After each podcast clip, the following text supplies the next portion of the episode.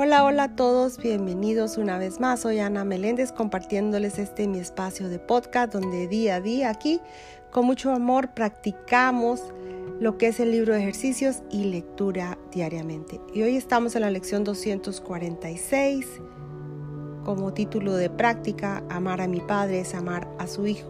Amar a mi padre es amar a su hijo, amar a mi padre es amar a su hijo. Que no piense que puedo encontrar el camino a Dios si abrigo odio en mi corazón. Que no piense que puedo conocer a mi Padre o a mi ser si trato de hacerle daño al Hijo de Dios.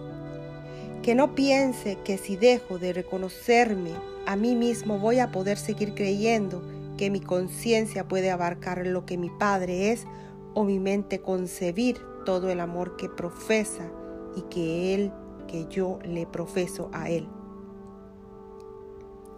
Aceptaré seguir el camino que tú elijas para que yo venga a ti, Padre mío. Y no podré por menos que triunfar porque así lo dispone tu voluntad. Y reconoceré que lo que tu voluntad dispone y solo eso es lo que la mía dispone también. Por lo tanto, elijo amar a tu Hijo. Amén.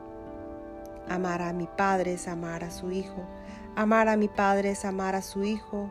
Amar a mi Padre es amar a su Hijo.